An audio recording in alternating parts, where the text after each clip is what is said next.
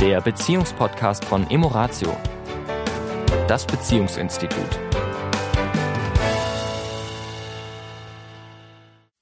Hallo und herzlich willkommen auch in dieser Woche wieder. Hier sind die beiden von Emoratio, die Tanja und der Sami. Hallo. Ja, äh, wir haben uns diese Woche überlegt, mal über das Thema Paartherapie und Sinn von Paartherapie und Ergebnis von Paartherapie. Und inspiriert bin ich von einer Sendung, die ich vor vielleicht drei, vier Wochen während der Corona-Zeit geschaut habe. Und da ging es tatsächlich darum, bringt denn so eine Paartherapie überhaupt etwas?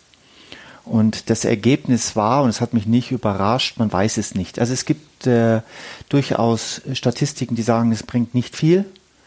Es gibt äh, einige, die sagen, das bringt etwas. Aber die Frage ist ja, äh, was heißt denn überhaupt bringen? Und was bedeutet eigentlich, wenn ein Paar sich entscheidet, ob sie jetzt gerade in einem guten Zustand sind oder in einem nicht so guten Zustand in, der, in der Beziehung, äh, so etwas wie eine Paartherapie, Paarberatung äh, zu machen. Was, was heißt das eigentlich? Weil es sind ja zwei Menschen, die in Beziehung sind.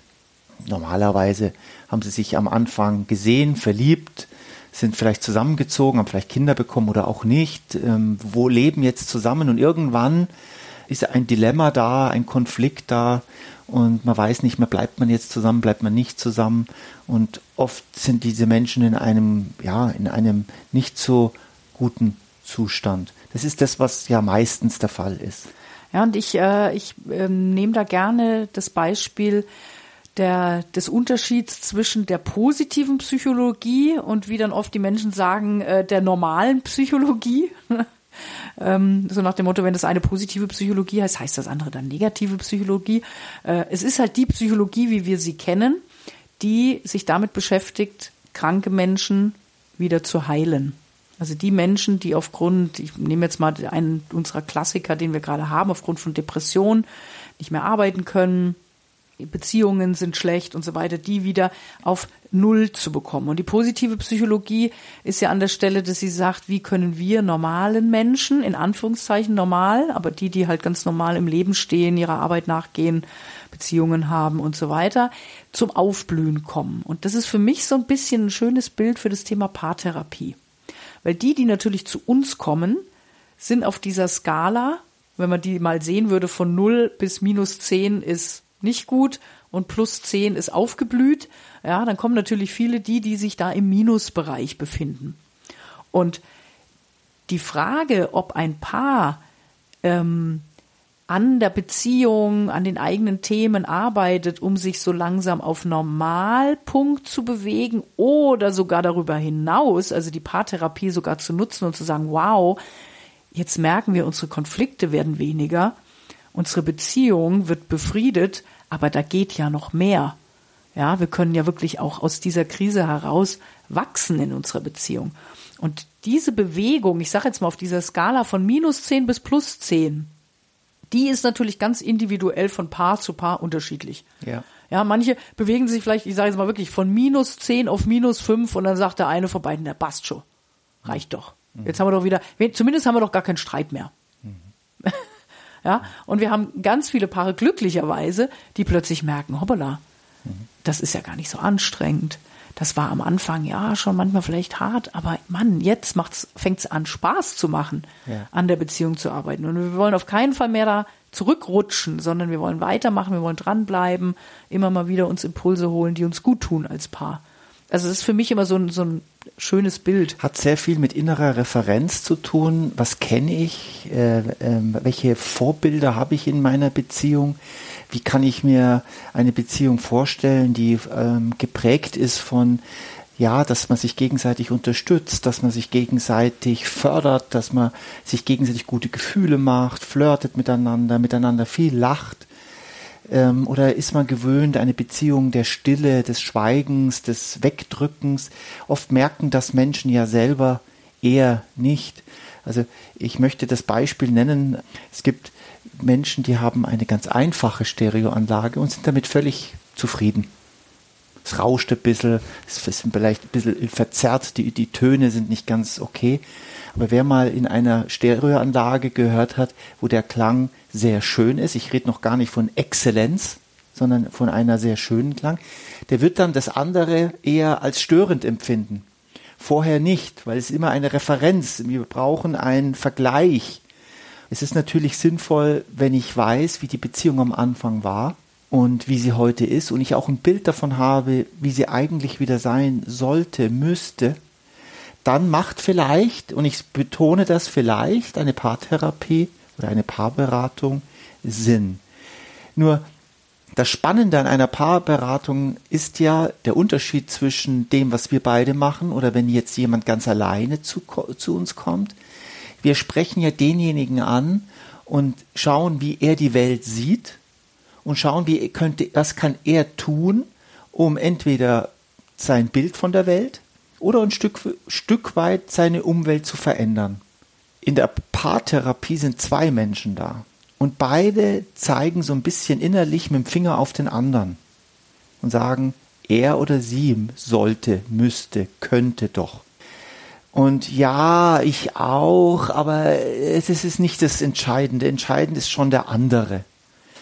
Und hier haben wir so ein bisschen das Dilemma, dass wir ja auch in unserer Arbeit zwei Menschen brauchen, die eigentlich alleine zu uns kommen und eigentlich sagen, was kann ich eigentlich tun, so als würden sie alleine kommen. Aber das, das große Geschenk ist, dass, dass wir es zusammentun können. Dass wir es zusammentun können. Und wer so rangeht, der kann sehr viel mehr erreichen als diejenigen, die im Wir kommen weil dann schiebe ich so ein Stück weit die Verantwortung immer zum anderen rüber. Weil ich habe natürlich, jeder von uns hat Hoffnungen an den Partner, er möge etwas ändern. Mhm. Jeder von uns. Ja, und mir fällt gerade auch ein Paar ein, was wir, glaube ich, vor zwei Wochen hatten. Das war ja so interessant. Da war er der Initiator. Und, äh, und sie sagte dann, äh, ja, so nach dem Motto, nehmen Sie es mir nicht übel, aber ich bin jetzt schon, ich bin halt jetzt mitgekommen, aber äh, was sollen uns denn fremde Menschen helfen können? Also das finde ich auch interessant, dass es immer wieder Menschen gibt, die überhaupt keine Vorstellungskraft dafür haben, dass sozusagen so eine Beratung Impulse gibt, dass man auch als Erwachsener Wissen, es hat auch ja teilweise mit Wissen zu tun, mit Psychoedukation, wie das so schön heißt, also zu wissen, wie mache ich denn überhaupt Gefühle, ja, wie kann ich was verändern, also dass man wirklich tatsächlich Dinge tun kann, die ich aber erstmal lernen darf, um was zu verändern. Ja, und ich meine, schön ist es dann, wenn man dann Menschen hat, die dann plötzlich nach so ein, zwei Beratungsterminen plötzlich merken, hoppla, also jetzt darf ich mal meinen Belief oder meinen Glaubenssatz vom Anfang, den darf ich jetzt revidieren, ja. sondern ich kann da noch ganz schön viel lernen, erfahren, ausprobieren. Und äh, gerade im Bereich Beziehungen, ja, sind wir alle Anfänger, würde ich mal so sagen. Also selbst wir, die wir uns so lange damit beschäftigen, ja, haben wir immer wieder Stellen, wo wir sagen, ups, okay, ist noch Luft nach oben.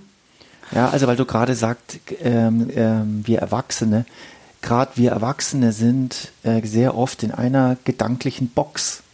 Wir sind so überzeugt davon, dass es keinen Ausweg gibt und dass wir schon alles wissen. Wir schon alles wissen und andere können nicht. Und manchmal ist es nur ein anderer Gedanke im, ein anderer Blickwinkel, der nicht nur Türen öffnet, sondern ganze Torscheunen öffnet. Und das ähm, kann ich von unserer Arbeit sagen, das kann ich aber auch von mir selber sagen, dass mir das ganz oft passiert ist. Und ich kann das auch, wenn es mir nicht gut geht mit dir, oft ist es nur ein Wahrnehmen, dass ich gerade in einer negativen Schleife bin und dass das aber nicht wahr ist. Das ist vielleicht ein kleiner Teil daran ist wahr. Aber der, der große Teil ist vielleicht noch was ganz was anderes. Und manchmal braucht es jemand von außen, der uns das vielleicht nochmal zeigt der zwar, wir sind ja niemanden, der irgendjemandem sagt, wie Beziehung geht. Das ist auch so etwas, so ein Vorurteil, mhm. ja, dass wir sagen, macht das bitte so und so und dann ist eure Beziehung schön. Sondern jedes Paar lebt seine ganz eigene Beziehung. Und jedes Paar darf an sich, jeder an sich, jeder Mensch an sich, ähm, diese Arbeit tun, diese Verhaltensmuster erst einmal erkennen, die sich zwischen uns vielleicht eingeschlichen haben. Ja, die Gewohnheiten, die wir haben, die uns nicht gut tun, die manchmal destruktiven Gespräche, die wir führen, anstatt konstruktive Gespräche, das müssen wir erstmal wieder entdecken. Mhm. Ja, weil wir sehr, wir alle sehr, sehr schnell, ich finde, der amerikanische Präsident ist ein tolles Beispiel dafür. Gott, ja. ja. Ich finde es ein tolles Beispiel. Da ist einer, der, der sagt, ich bin perfekt, ihr seid alles, Entschuldigung da draußen, ihr Zuhörer, Arschlöcher, ihr habt überhaupt keine Ahnung. Ich bin der Einzige, Ich der bin der Einzige, der hier das hier richtig weiß. Und ganz ehrlich, so, das ist natürlich jetzt ein super Exemplar, ein super äh, Extremexemplar, aber so ein Stück weit spiegelt er uns, uns Menschen. Hey, ich bin doch völlig klar. Und wenn du ein wenig an dir arbeiten würdest, dann hätten wir eine tolle Beziehung, ganz ehrlich. Dann würde es uns richtig gut gehen. Und ich kann dir sogar ganz klar sagen, die Punkte. Also es ist ganz einfach. Du musst gar nicht danach suchen, weil ich habe hier schon mal eine Liste vorbereitet. Ja, und ähm, also ihr lieben Zuhörer, ich, wir wollten das Thema nochmal anschneiden, weil es uns wichtig ist zu, zu verstehen zu geben, dass eine Beziehung miteinander, die über mehrere Jahre geht, manchmal einen Spiegel von draußen braucht. Und es sollten Leute sein, die wirklich neutral sind und ein bisschen was davon verstehen. Es ist also nicht damit geholfen, einen Freund zu fragen, das ist auch gut, nur Freunde sind immer Teil des eigenen Systems. ja, und bringen ihre Themen mit rein. Das tun wir natürlich auch, keine Frage. Aber ich, wir tun es sehr, sehr bewusst. Und wir sind zu zweit. Das heißt, wenn einer von uns merkt, hoppala, ne, da triggert gerade was den anderen, Ja. dann können wir auch nochmal Feedback geben. Das ist natürlich auch ein Riesengeschenk, was ich immer wieder an unserer gemeinsamen Arbeit schätze, mein Schatz. In diesem Sinne, ihr lieben Zuhörer. Eine schöne Woche euch. Bis dahin. Ciao. Tschüss.